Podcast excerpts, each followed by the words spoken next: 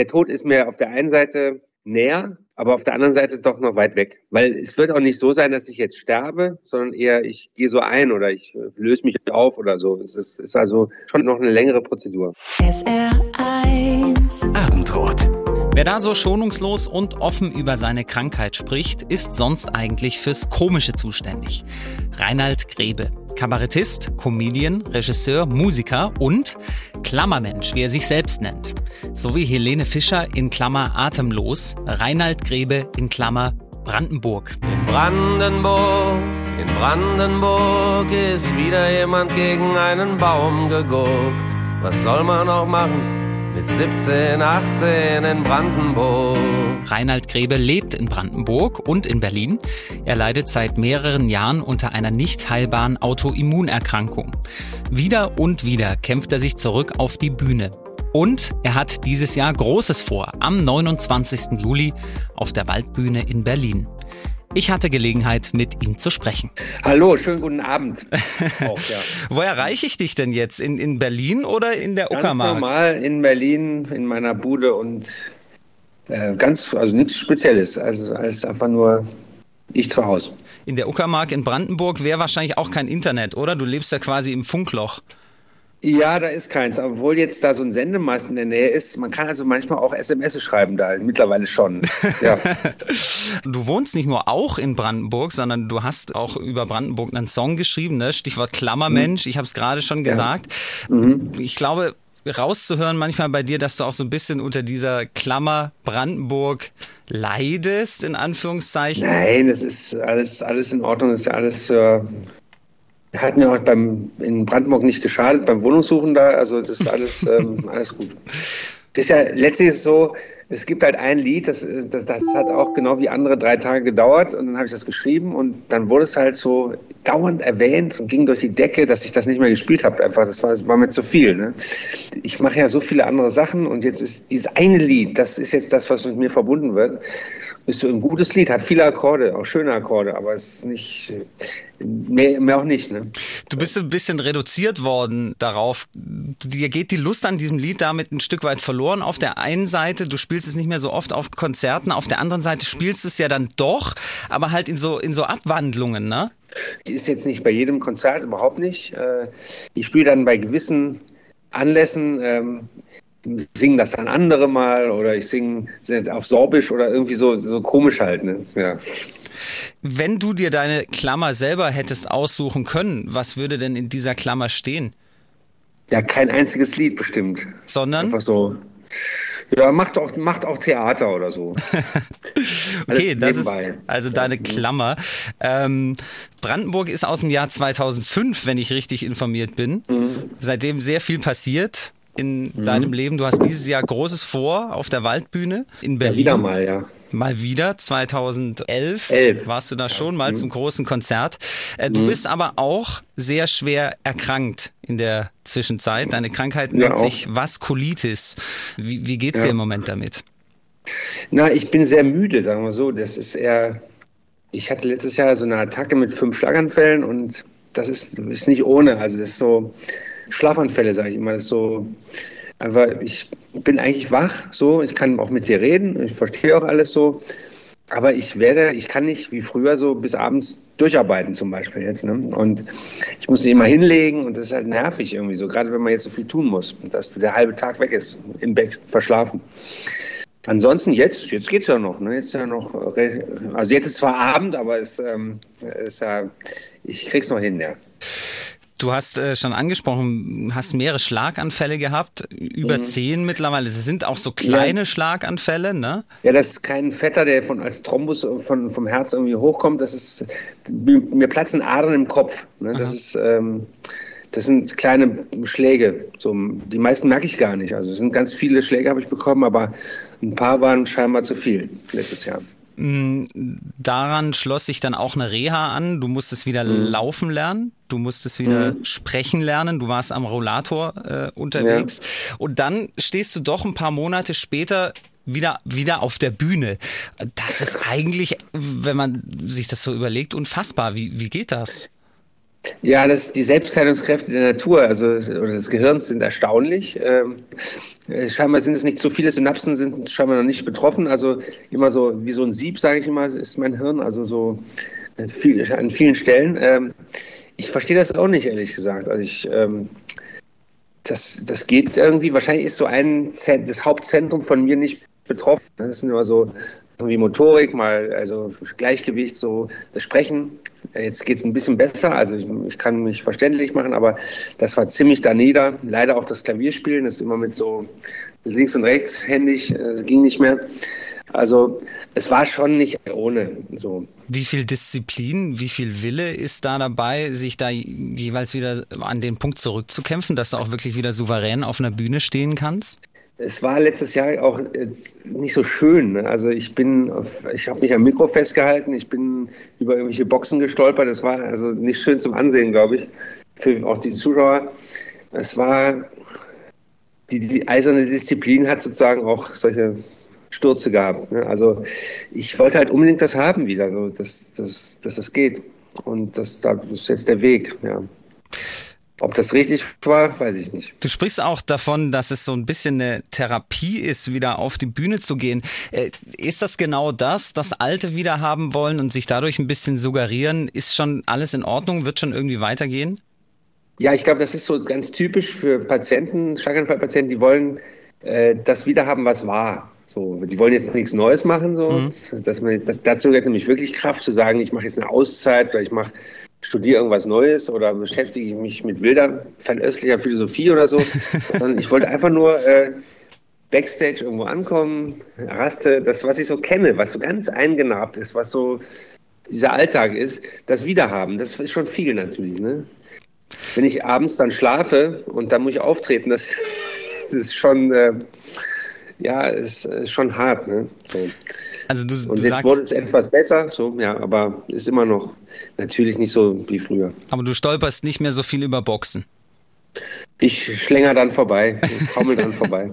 Wie, wie, reagiert das Publikum denn insgesamt? Ist es dankbar ja, oder hab, eher undankbar? Also ich glaube, jetzt, ich habe jetzt so ein, so ein Buch geschrieben, wo ich jetzt lese und dann nachher ähm, unterscheide, wie heißt es, ähm, also äh, signieren heißt mhm. es ja, ne? Signage. Also und da merke ich sehr, sehr viele Leute kommen dahin und denken wahrscheinlich, sie sehen mich zum letzten Mal. Das ist so, so ein Abschied neben, denke ich schon, ist schon ein bisschen komisch, aber ähm, ähm, es ist erstaunlich. Also, dass, ähm, dass ich jetzt so als lebende Leiche da so rumlaufe und ähm, dann ja, dürfen sie sie mal anfassen.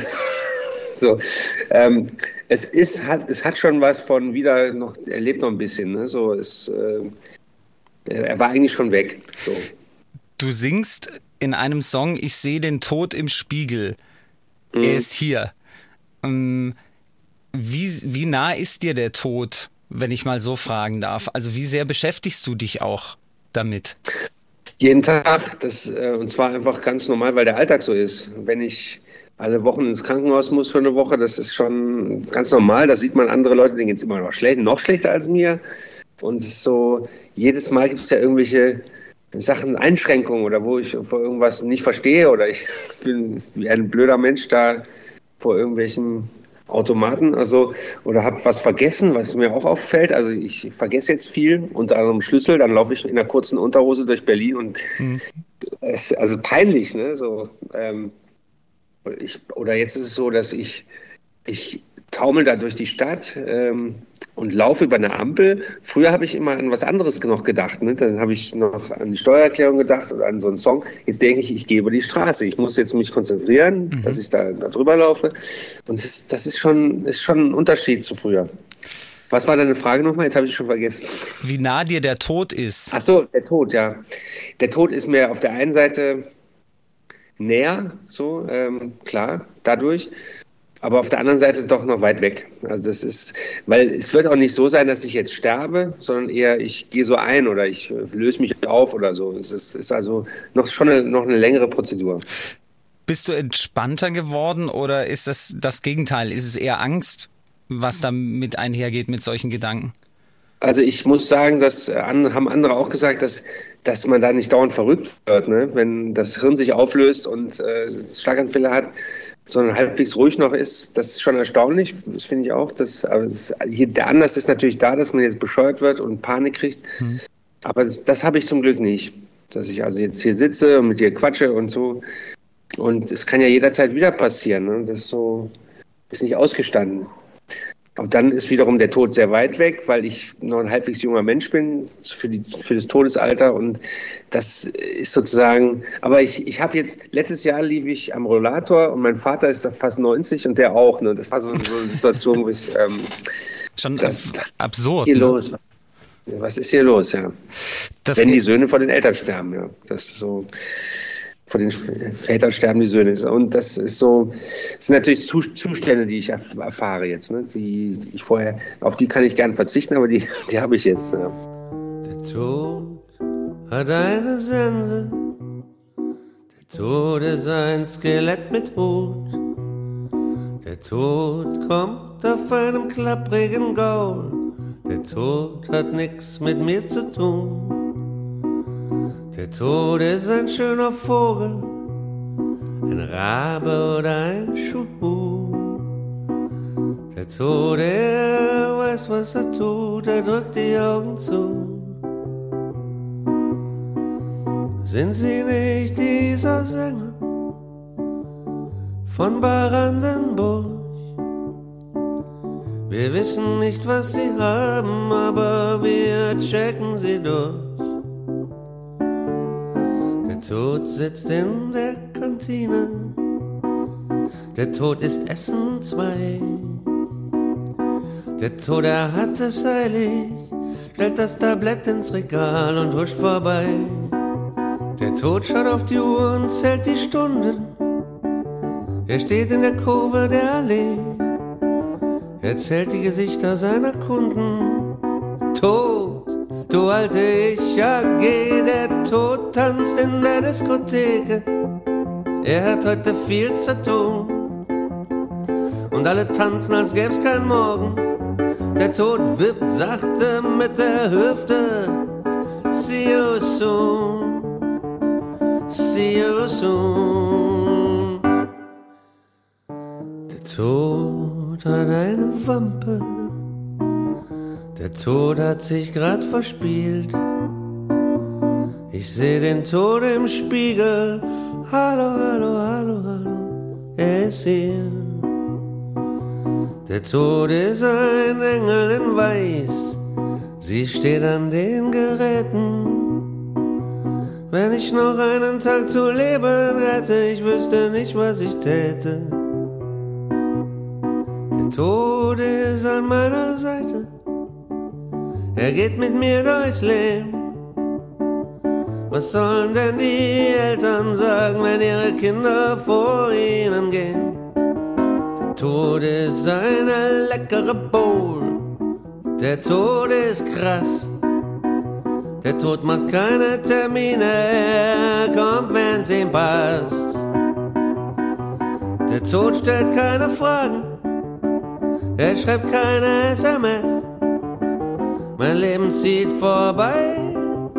Helpless, helpless, helpless, helpless. Der Tod tanzt in der Diskothek. Er hat heute viel zu tun. Und alle tanzen, als gäb's kein Morgen. Der Tod wippt sachte mit der Hüfte. See you soon,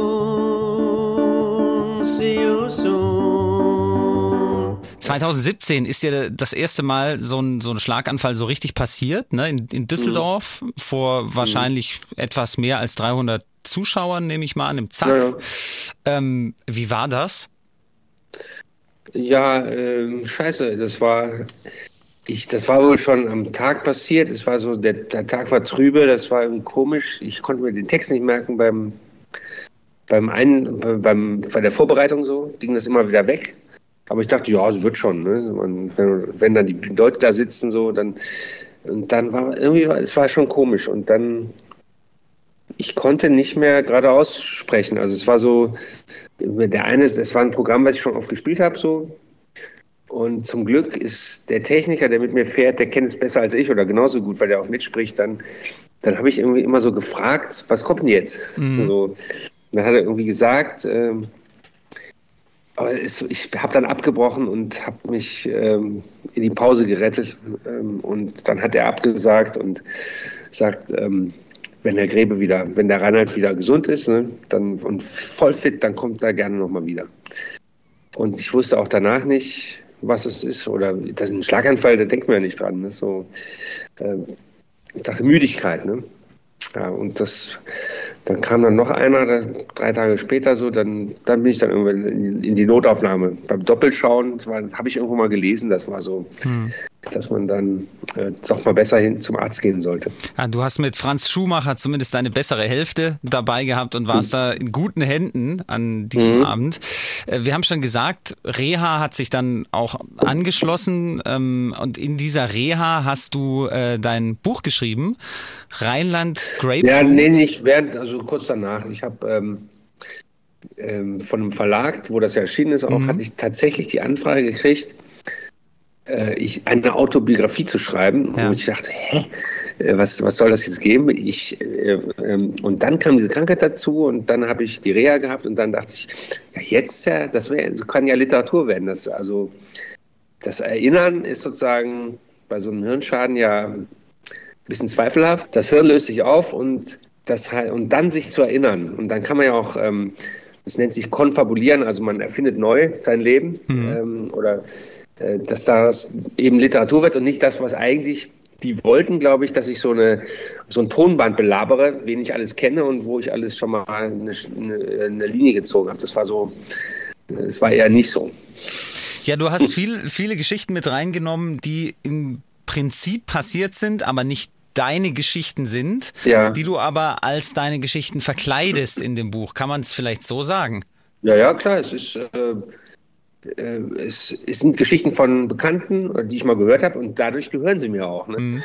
Als hätte ich sie erlebt. So. Und eigene Geschichten natürlich. Das Buch heißt, dass ja, wir es einmal richtig gesagt haben, Rheinland Grapefruit, mein Leben. Ich glaube, meine Freundin hat äh, das, den Titel vorgeschlagen. Äh, der, es war ewig, äh, da gab es einen Titel so von so Erinnerung oder irgendwas. Das gab es dann schon. Und dann, dann saß ich wieder da, dass, äh, dass der Titel einfach was mache ich denn da jetzt? Und dann hat sie vorgeschlagen, da fiel mir das wieder ein, dass ich früher so genannt wurde, so als kleiner Grapefruit in der Schule.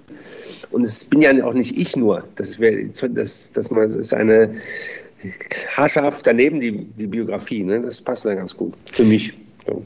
Was wahr ist und was Fiktion ist, ist ja sowieso immer so eine Sache. Da kann man sich wahrscheinlich lange streiten und lange Vorträge drüber halten. Äh, wahr ist auf jeden Fall, du bist aufgewachsen in Frechen. Frechen oh ja. bei Köln. Äh, mm. Für dich, glaube ich, sowas, ich glaube, du hast mal sowas gesagt wie äh, ein an Köln angegliedertes Industriegebiet oder so ähnlich. Mit Wohnkomplex. Ja. So. Mm. Ähm, ich nehme dich so wahr und auch in deinen Liedern so wahr, dass du deine Kindheit und Jugend als irgendwie zu einengend, spießig, provinziell empfunden hast. Kommt das hin? Ja, klar, das ist so, also irgendwas fehlt hier, irgendwas wird mir vorenthalten, das stimmt doch irgendwas nicht, ne? Das, das hat sich dann so, äh, so, ja, erst war es super, fand ich so bis zwölf oder dreizehn und dann ging es so los. Die nennt sich, glaube ich, Pubertät, wo dann so ähm, das, was man erfährt und das, was zu Hause geredet wird, nicht mehr zusammenpasst. Das so war es bei mir. Ne? Das also, man sieht plötzlich oder liest was, man hört andere Leute und das hat nichts mehr zu tun mit dem, was zu Hause geredet wird. Und so kam dann so ein, so ein Unwohlsein. Du hast dann wahrscheinlich irgendwann so das Bedürfnis gekriegt, ich muss raus, ich muss was Neues sehen. Mhm. Und bist in ja. Bielefeld gelandet, bei Bielefeld. Ja, das hat sich so ergeben, ja. Das war ähm, eine Psychiatrie, so eine geschlossene, wo ich Zivildienst gemacht habe. Damals gab es das noch, Zivildienst, ne? So, wo man dann äh, interessante Dinge sehen konnte. Mhm. Wie sehr hat dich dieser Zivildienst geprägt? Also was von dem Reinhard Grebe heute ist vielleicht nur deshalb so in deinem Mindset, weil du diesen Zivildienst hattest? Das ist jetzt ja auch immer schon länger her, so, aber es hat mich sehr beeindruckt, dass, ähm, sagen wir, ich komme aus so einer sehr bürgerlichen, weißen Welt, sage ich mal, und das war so die Gegenseite. Da waren eben, da wurde auch nicht darüber gesprochen zum Beispiel. Ne? Da wurde eben immer, wenn man Drogen nahm oder wenn man psychisch krank war, das, das, das wurde immer unter den Teppich gekehrt oder da wurde nicht so gern drüber geredet. Du bist dann Anfang der 90er nach Berlin, der, der Osten der Stadt, ohne Geld mhm. und du bist für einen Tag als Straßenkünstler aufgetreten, aber nur für einen ja. Tag. Wunderheiler. Ja. Äh, warum hat das nicht so gut geklappt und war nicht so das Erfolgsmodell? Na, das war schon sehr erfolgreich, aber nicht finanziell. Ich hatte ja vorgehabt, da so eine Tour zu machen mit so einem Bulli den hatte ich mir gekauft und das sollte zumindest fürs Benzingeld reichen. Auch nach, äh, Sa nach Saarlouis und nach Saarbrücken, dass ich da eben äh, auf dem Marktplatz stehe und groß, auf, groß auftritt. so. Und es war, die Leute fanden es wohl sehr dubios. Die fanden es zwar ganz gut und wollten alles anhören auch und so, aber dann Geld dafür zahlen, ganz wenig Geld, so fünf Mark, das, das wollten die dann nicht. Und das war also ein Fiasko. Da hat ähm, weil kapitalistisch war es, war es nicht durchdacht. Wie lief denn das überhaupt? Du bist, äh, du hast gesagt, so, ich habe jetzt hier ein bisschen Kram zusammengesammelt und wenn du dies und das mir abkaufst, habe, dann bist du geheilt, das, das, oder? Ich habe Akkordeon gelernt und dann habe ich so eine Art Reliquien, habe ich das genannt, gesammelt. Das war einfach nur Schrott, ähm, irgendwie auf der Straße irgendwo. Es gab ja auch sehr viele Häuser damals, wo man Schrott gefunden hat, im Osten damals. Also es war so, so ein Schrotthandel und äh, da habe ich dann so, so Karten dran geschrieben, was es eigentlich ist. Ne? Habe ich so also Kennkarten, so Fantasiekarten, mhm. so wie in der Apotheke, was es eigentlich und wogegen es hilft vor allem. Und dann habe ich die Leute angeschrien, ihr seid krank, ihr seid krank. und, äh, und, dann habe ich so, so ein komisches Akkordeon an mir dran baumeln gehabt und dann habe ich mit so einem Teppichklopfer immer so ähm, äh, die, also, und das, die haben sich gerne anschreien lassen. Es war nicht das Ding, aber die wollten nichts bezahlen. Ne? Auch wenn es nicht die ganz seriöse Nummer war. Ja, es war scheinbar nicht ganz seriös. Also, äh, es, dann habe ich irgendwelche siffigen Eierschneider da, äh, wollte ich verkaufen für 5 Mark und äh, es war scheinbar nicht gut genug. Du hast dann äh, irgendein Schauspiel studiert in Berlin, äh, Diplom Puppenspiel, äh, mhm. sehr interessant und bist dann aber von dort irgendwie zur Musik gekommen. Wie ist das passiert? Also ich habe immer schon, seit ich 16, 17 bin, traurige Lieder für mich aber nur gesungen am Klavier. Die meisten haben dich doch als total lustigen Menschen abgespeichert wahrscheinlich ja, das, als Comedian. Das, das stimmt schon. Und dann war die Erfahrung war die, sobald ich dann vor Leute trete, meine Augen aufreiße und ähm, dann ist, bin ich verrückt. Der Verrückte, der einfach, aber dabei waren es ein tief traurige Lieder, die ich da geschrieben habe. Und das kam durch diesen, auf, das Auftreten vor Leuten äh, im Quatschbereich, so im Comedy-Bereich. Das, das sind die total abgegangen. Ich, ich habe mich immer gefragt, was haben die denn? Dann fand ich das natürlich auch geil, dass also dass so, so ein Saal, der einfach abgeht. Also das kann man gar nicht anders sagen. Also richtig äh, verrückt wird dabei, sich ähm, bepisst hat und so. Dabei habe ich da einfach nur ähm, gestanden und es war so eine wie sagt man, also, dass man traurige Sachen sagt mit dem Kniff mehr. Mhm. Oder so, so einem komischen, mit so einem Drall. Ne? Mhm. Und das drehte dann plötzlich frei. Wer hat dich denn irgendwie entdeckt oder wie bist du überhaupt auf diese Bühnen gekommen? Das war, ja, das geht ganz weit zurück. Ähm, in die Schulzeit noch. Äh, das waren so andere Mitschüler, die haben mir gesagt, ja, schreib doch mal ein Programm, ne? so ein Kabarettprogramm. Und dann wurde ich entdeckt von Thomas Hermanns, der vom Quatsch Comedy Club, der hat dann den gerade gegründet, das ist schon eine alte Zeit. Äh, und der, der kam dann dahin und hat mich dann da rausgekauft als Solist. Und dann war ich da plötzlich im, mit den ganzen Leuten hier, Michael Mittermeier, Olli Dietrich, wie die alle hießen, dann war ich dann plötzlich als junger Typ dabei. Und plötzlich ging das ging's ab. Ja. Ich sehe ein altes Bild von mir, ich mit vollen Haaren. Das war im letzten Jahrtausend, in den 90er Jahren. Ich war damals auf der Love Parade. Ich war ein wilder Knutscher. Meine Arschbacken waren tätowiert mit Future, Future. Guido fuhr im Guido-Mobil und der Guido lachte viel. Ich wäre gerne länger geblieben. Ich glaube, wir haben Geschichte geschrieben. Alle hatten damals einen Waschbrettbau. Ich auch, ich auch, ich auch. Alle wollten so wie die Spice Girls sein. Ich auch, ich auch, ich auch. Aßen säckeweise Ecstasy. Ich auch, ich war dabei. Den Eisbären ging es prima. Wetter war noch kein Klima. Man dachte nichts Böses, wenn die Sonne schien. Man dachte nichts Böses. Ach, die neun, neun, neun, die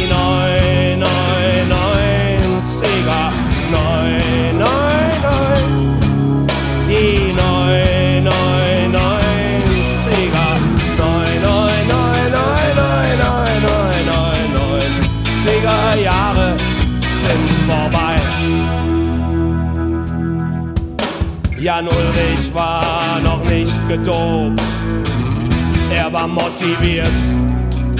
Peter Harz war noch glücklich im Bordell. Ach, die Zeit vergeht so schnell. In der Kneipe sagten wir bitte ein Bier und nicht Bananenhefe mit Lemon. Es gab Studenten, die studierten gar nicht oder 18 Semester Backgammon.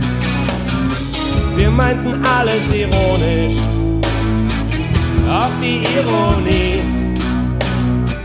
Ich wär gerne länger geblieben. Ich glaub, wir haben Geschichte geschrieben. Alle haben sich in die Nippel gepierst. Ich auch, ich auch, ich auch.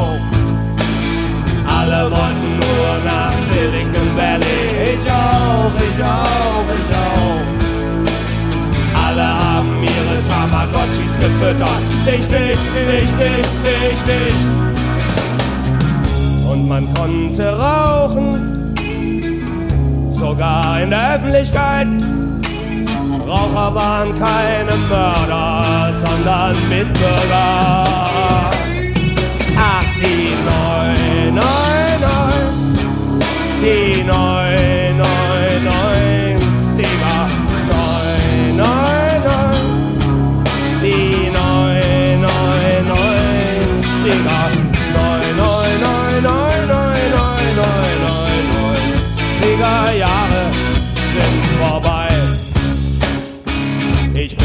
Altes Brauereipferd aus einer anderen Epoche.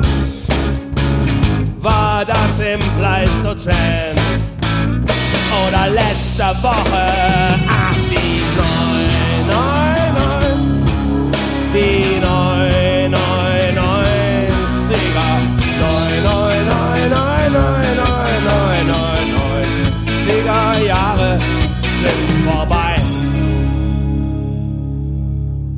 Für mich und meinen Waschbrettbauch und für Lady Di. Bye, bye, bye, bye, bye, bye. Bye, bye, bye, bye, bye, bye.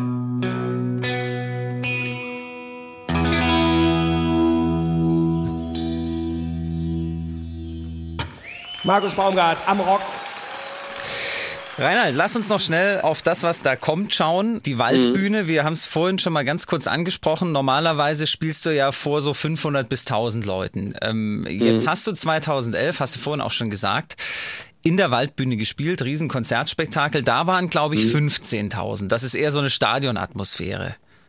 Ja, das war, ähm, das war die, die Hochphase meines Ruhms, meines schmalen Ruhms. Und da hatte ich in Berlin hier Admiralspalast, den gibt es immer noch, also ein Riesentheater hier, zwei Wochen ausverkauft und es ging immer, scheinbar immer weiter. Und dann haben die mich gefragt von den Veranstaltern, wo willst du denn mal hin? Ne? Da habe ich gesagt, ja, so Waldbühne, habe ich das so daher gesagt. Und dann haben die, ja, machen wir. Und dann haben wir ein halbes Jahr später diesen Termin da gehabt und es ging eigentlich schon mal immer weiter. Und, und das war so ein, ja, magisches immer so dahergesagt. Es war schon ein besonderes Erlebnis, weil wir das war das Coole, eigentlich so eine, so eine Kleinkunst-Chaos-Produktion wie vor 100 Leuten oder 500 Leuten vor 15.000 Leuten gemacht haben. Also das heißt, mit Gästen wurde ein extra Abend gemacht, der normalerweise in der Größenordnung ja immer auf Tournee geht hier bei Helene Fischer. Die ist dann immer in den ganzen Stadien unterwegs. Aber ich mache das nur für einen Abend eben und nie wieder. Das war sozusagen dieses Ding. Ne? Das war und das versuchen wir jetzt schon wieder. Also wir haben einen Tag Generalprobe in der Waldbühne selber und dann geht es auf die Bühne. und mal schauen, was das passiert. Ich habe mich gefragt, du hast äh, ja ziemlich viele Live-Shows von dir, oder na, ziemlich viele ist übertrieben, du hast ein paar Live-Shows von dir auch als Album veröffentlicht. Ähm, mhm. Warum ausgerechnet die nicht. Also wenn man da nicht dabei war, hat man ja keine Chance, den absoluten Zenit deines Schaffens, hast du ja gerade selber so ein bisschen angedeutet, mal, ja. mal nachzugucken. Warum ist denn das eigentlich so? Ich glaube, das liegt ganz einfach daran, weil ähm, irgendein Band nicht mitgelaufen ist. Was? Also, ja, da lief irgendwie, äh, das war irgendwie das Tonband. Ich glaube, der Ton lief nicht mit oder der war, ähm, der hat gekrisselt und deshalb okay. ist es so gewesen. Aber dann war es wirklich ein Abend für einen Abend und du ja. hast damals versprochen, ich komme wieder. 2021 mhm. hast du das dann machen wollen, dann ist ja Corona dazwischen gegrätscht, wie so vielen anderen ja, ja. auch. Zwei Jahre später mit äh, mhm. tausenden Zuschauern hoffentlich, mit Chören, Orchester, Kollegen, die du einlädst. Also du bist nicht der Einzige mhm. dann auf der Bühne, sondern einer unter Hunderten wahrscheinlich. Mhm. Wie viel Respekt hast du vor dem Abend? Wir haben ja vorhin auch über deine Gesundheit gesprochen. Ja, ich habe da großen Respekt, weil ich weiß, ich habe jetzt äh, noch, sind noch zwei Monate oder so. Das ist, und ich mache das fast alleine. Erstmal das Organisieren jetzt von den die Kontakte zu den Leuten, wen ich da nehme. Es, es geht auf die Nüsse. Da ist jetzt jeder Tag voll und das ist schon anstrengend. Also es geht und wenn man dann nur so einen halben Tag Kraft hat, ist, also da habe ich großen Respekt vor. Was kommt nach der Waldbühne? Hast du Pause. Pläne? Dann mache ich erstmal Ruhe. Dann lege ich mir ein paar Tage in, die, in der Uckermark auf die Wiese, glaube ich. Willst du weitermachen auf der Bühne, auch äh, mittelfristig, oder lässt sich das einfach nicht planen und du schaust mal? Also ich habe schon eine Idee für ein neues Programm für nächstes Jahr. Und ich kann ja auch nicht so viel. Also ähm, das Auftreten ist, glaube ich, so eine Sucht. Ähm, und ich tue jetzt nochmal so, als würde ich planen. Ich tue mal so, ja, nächste, nächste Saison und so. Aber wie lange das noch geht, was weiß ich denn? Du bleibst uns bitte noch ganz lange erhalten. Ähm, ja. Ich bedanke mich sehr herzlich für diesen äh, schönen Abend mit dir und für das Gespräch und für deine Zeit und schicke ganz, ganz liebe Abend, Grüße ja. mhm. rüber nach Berlin. Tschüssi, Saarland. SR1.